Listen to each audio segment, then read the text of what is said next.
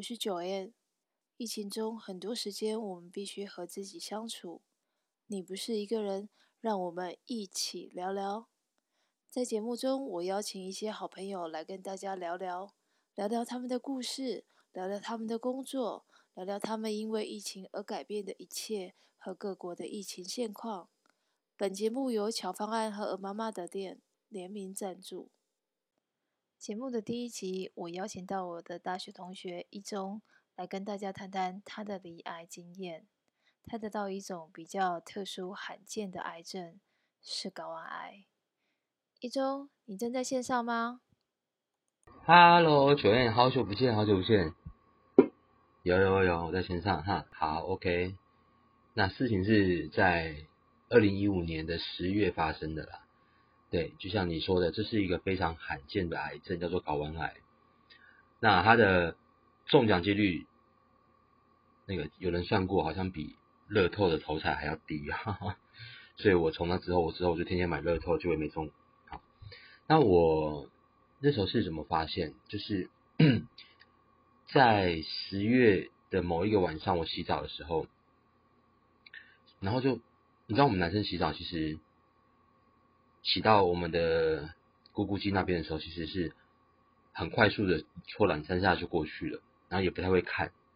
对，那我就那天心血来潮，不晓得为什么我就多看了我的蛋蛋一眼，哎，发现它的怎么变得怪怪的，变得很大一颗，像比鸡蛋还要再大一点这样。那我就把它捧起来摸摸它，结果摸起来很像是一颗石头，非常的坚硬。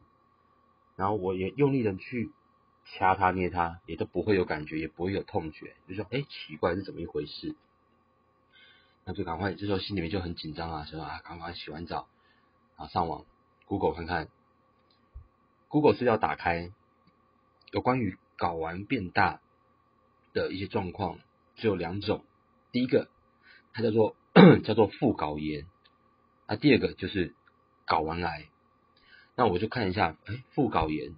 那副睾炎里面其实提到的比较跟睾丸不一样的地方，就是它会痛，很呃很痛的那种痛。我想说啊，我完全都不会痛哎，糟糕，这下糟糕了，该不会就是那个吧？于是呢，隔天我就赶快去呃家附近的一个泌尿泌尿科诊所，啊，去那边啊，请大夫帮我看一下。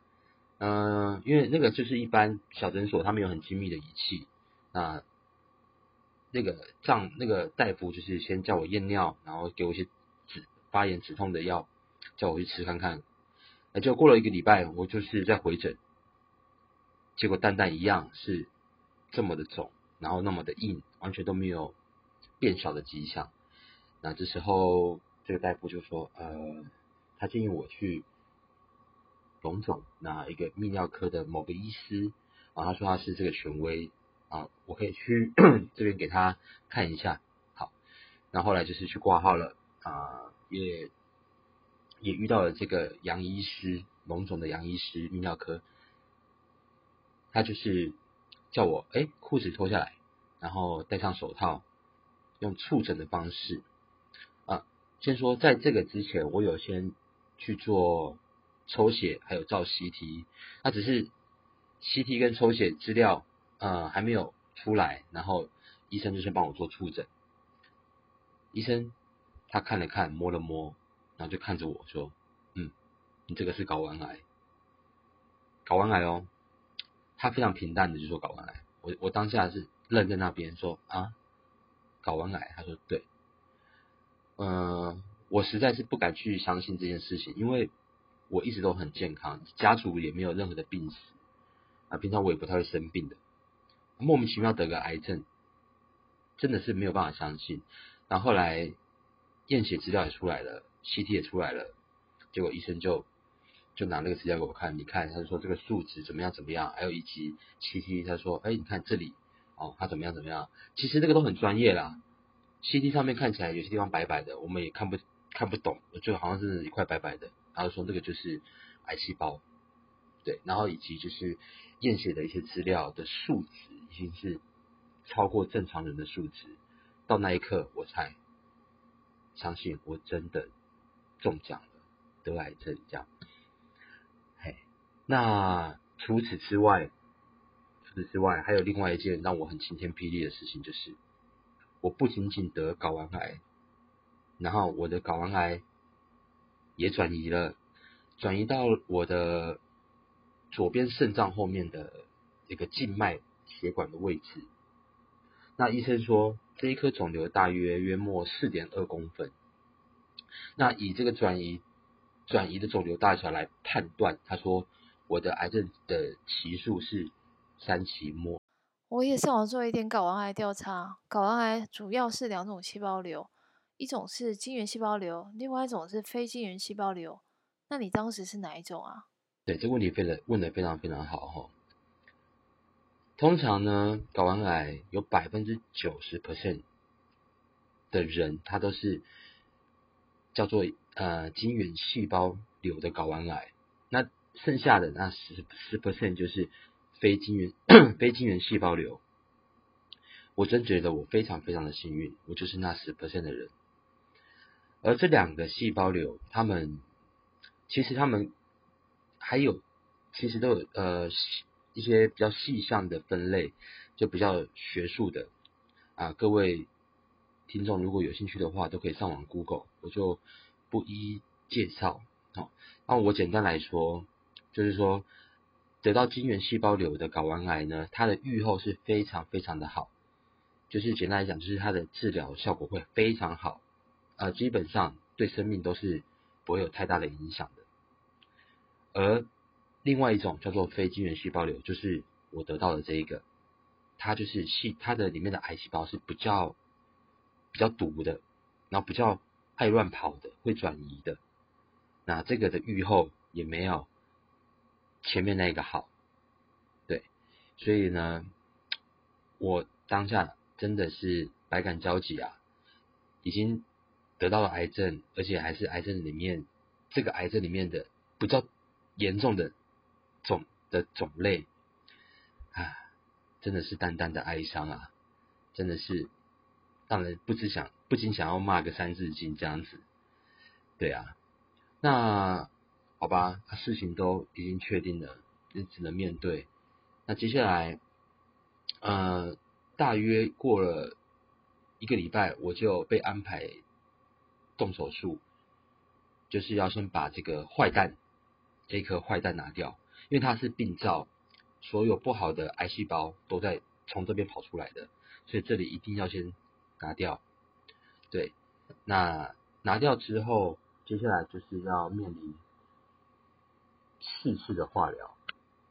那那个时候，我记得我要去动手术，第一次手术的时候，当天有好多亲朋好友都有来这个病房。来给我加油，给我鼓舞，对，啊、呃，其实心里面的时候是充满着很多很多正能量的。我记得晚上七点多，我就坐上轮椅，然后被缓缓的要推推到手术室。这个过程啊、有些朋友也是都一直陪着我。那理论上来讲，那个时候要上手术台的我，应该是非常的紧张以及害怕的。人生中没有上过手术台，可是不晓得为什么，心里面反而有一种很雀跃的感觉，就觉得说，我准备要跟他奋战了，然后我一定会赢，这种好像要胜利的感觉油然而生啊。那到了手术台上面。手术台是一个非常非常冰冷的地方，然后又非常狭小。那时候我的身体，因为我还蛮高的，我一一百八十公分，然后上去手术台之后，我的脚有一部分是在外面的，然后整个人几乎是不能不能乱动，因为旁边就是悬空的这样子，很很小很小的一个空间。然后很多医生围绕在我周周边，啊，有实习的，有主治的，有麻醉师，啊。后来麻醉师就过来就说：“哎，待会准备要 要打麻醉喽，那很快你就会睡着。”其实那时候我心里面想说：“哎，因为我也没有打过麻醉嘛，说很快睡着是什么意思？我现在一点都不想睡啊。”就他说好喽，开始注射喽。嗯，我就想说好啊，我就来看看我到底会不会睡着。大概我印象中我在那边数秒数吧，我记得我数到十秒的时候，真的是大大概到十秒的时候，我就我就没有意识了，完全不晓得发生什么事情，然后也不晓得过了多久，我起来之后就躺在恢复室里面。对，这段历程其实还蛮还蛮奇妙的，那就发现哎，怎么已经好了？然后我就躺在恢复室，以及我的那个。我下部下半体那边觉得很痛，因为刚开完刀很痛，那个伤口的部分。OK，那接下来就是休息休息，休息差不多一个多月吧。到了十二月的时候，这时候进入我的正式的疗程，就是化疗的部分。那这个化疗它的过程是这样子，我必须连续打三天的药。哦我总共要进要打四次化疗，一次是打三天，那一天的量大概是四大包点滴这样子。呃，我算过大概是打八到十个小时，就躺在病床上，然后打八到十个小时的药。好，这第一天结束，然后第二天一样八到十个小时，然后第三天一样八到十个小时，好，接下来就休息。那这三天在打化疗的过程，嗯。本身身体是不会有什么不舒服，你是觉得好像蛮疲惫的，然后就在睡觉，就会累，然后睡觉，好，连续三天都这样子。然后到第四天的时候，第四天我就回家休息嘛，然后回家休息，哎，这时候化疗药正式的开始作用了，它最激烈的时间点就是接下来的第四天、第五天、第六天、第七天。这四天是非常非常的激烈。这四天的状态状态是，你没有办法吃东西，你只想吐，你一直觉得很不舒服、作呕，然后全身无力，就躺在床上，哪里都不能去。你顶多最多就是起来尿尿、上厕所，然后就回去床上。一天二十四小时都这样度过。那你说肚子会不会饿？会哦，肚子会非常非常的饿。你会很想吃东西，很想吃东西，你会想吃卤肉饭，你会想吃维力炸酱面，你会想吃任何你以前爱吃的东西，他们都会一直在你脑袋里面跳来跳去，说来呀来呀吃我啊，好想吃哦，可是你一点胃口都没有。当那个东西真的到你面前的时候，你一看到它，你闻到它的味道的时候，你就是只有吐，就是吐而已。所以那四天。我能做的事情，能吃的东西就是水，或者是呃运动饮料、舒跑之类的。然后白吐司大概吃半片，每天就吃半片白吐司跟几口的薯跑，这样子过了四天。啊、其实这四天对减肥来讲是非常非常的有帮助的。这四天其实会掉差不多三到五公斤哦。哎，然后刚刚讲到会吐。的这个感觉其实真的非常非常的不舒服，它不单纯是吐，它那个吐的状态是，你可以想象今天你喝了混酒，比如呃 Vaga，先喝了 Vaga，然后又喝了台啤一手，喝完混酒之后还没结束哦，接下来你要干嘛？你要搭船去夜钓小馆，你把这几个事情串起来。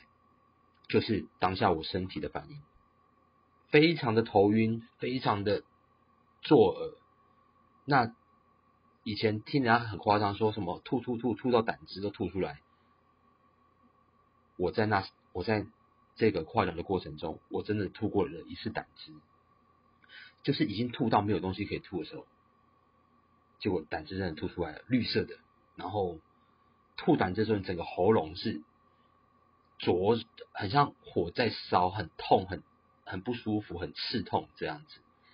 对，对，那这个化疗过程中，它带给我的身体的伤害，因为化疗药它会伤害你的身体细胞组织，主要是哪四个部分？第一个，它会去伤害你的毛囊细胞，所以我那时候。因为化疗，我身上所有的毛，哎，所有的哦，你想象得到的有毛的地方，全部都没有，眉毛啦、睫毛啦、鼻毛，任何的毛全部都掉光光。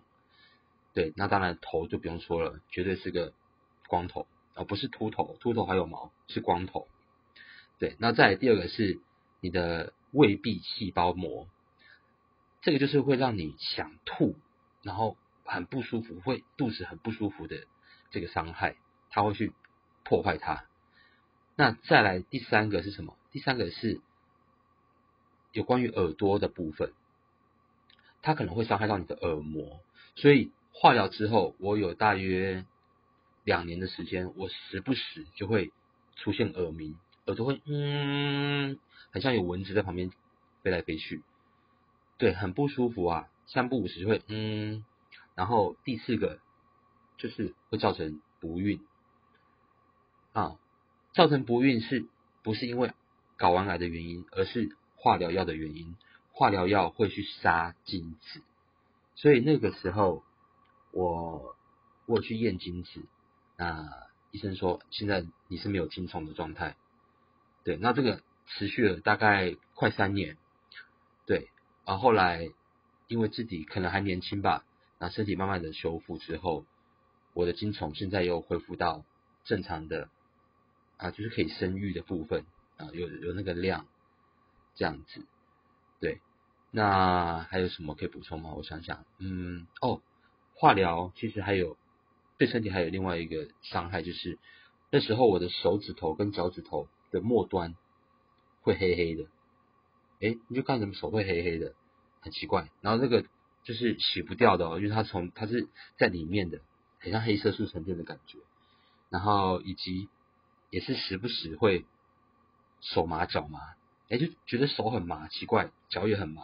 那这个也是大概过了差不多两年的时间才。慢慢的恢复，对，所以呢，这个化疗真的是非常非常对身身体的负荷是非常非常重的。那我四次化疗完，时间差不多是在二零一六年的三月，啊，我的疗程结束了。那那时候身体的各个指数全部都也都恢复到正常了。接下来就是休息。好，休息，因为我接下来七月份我还要再开一次刀。那这个刀是为了什么？就像我前面有说，我的癌症期数是三期末，原因是我因为睾丸癌它远端转移到我的肾脏后面，我肾脏后面有一颗四点二公分的肿瘤。对，那四次的化疗结束之后，那个肿瘤。其实本身已经就是一颗肉瘤了，因为它里面没有任何的癌细胞了，全部杀光光了。那医生也是建议说，这个呢还是要拿掉比较好，因为很难说未来它会不会病变成就是 cancer，或者是总之那个东西留在那边对身体都不会是好事就对了。那 OK，七月就为了要开这个刀，所以前面也是休养、休养、休养。那其实后来七月到了，这个刀要开的时候，我那个时候的化疗是在高雄长庚，所以我这个刀后来也是回去高雄长庚，是问那边的主治医生说，哎，这个刀怎么开？好，但是那个主治医生他非常非常的商业，他只一直跟我说，这个一定要用达文西手术。达文西手术就是一个非常精密的机械手背，它可以让你的恢复期非常短，然后不太会流血，也不会感到疼痛，非常非常精密的仪器。可是它药价非常的昂贵哈，从十到三十万不等。那那时候我就询问这个医师说：“那我如果要做手术多少钱？”他说要二十万。天呐，当下我真的是吓到，我说我天呐，开个刀二十万，我也没这么多钱，因为我自己也没有买任何的保险。我想说天呐，那医生有没有其他的方式？他说有啊。就是一般的手术，在你的肚子开一个 L L 型，大概十五到二十分、二十公分的伤口，会这么大一刀。那开这一刀，有可能他说你的肾脏还有可能也会被拿掉，因为他说我这个肿瘤是在肾脏后面，那一般的传统的刀，你要这样子下去，哦，要经过肾脏，他说很危险，有可能会需要把肾拿掉。他就一直说你就是要做达文西手术就对了。我就越听越觉得荒谬，我说怎么会拿肾脏？根本跟肾脏没关系。于是我就哦回到了我一开始拿掉蛋蛋的这个医院，就是台中荣总的那颗杨那个杨医师去问他这个问题。那杨医师说不用啊，他说这个做腹腔镜手术就可以，他说他没有问题，然后也不用也不用拿到拿到肾脏。然后后来我就相信他。好，然后就请杨医师帮我做了这个腹腔镜手术，然后后来也是手术完在医院躺了五天，那五天是非常非常的痛，我全身被插满了管，啊、鼻鼻子被插管，然后嘴巴被插管，然后肚子有也是一个引引流管，然后尿道也被插管，然后脖子我我也不晓得为什么脖子也有插了一个管。我那时候身上插了五个管，然后那五天真的是非常非常的痛，我全身都在痛。对，呃，总之呢，真的是很折磨人的一件事情。嘿，然后来顺利的啊，我也出院了，就一路休养。对，那这是我睾丸癌的这一年的这个疗程。那在这一年的疗程，我想除了身体上的疼痛，应该在心理上也承受莫大的一个心理压力。我想请一中，你下集来跟我们分享一下你在这一年的心路历程，以及有没有一些心灵上的一个寄托方式。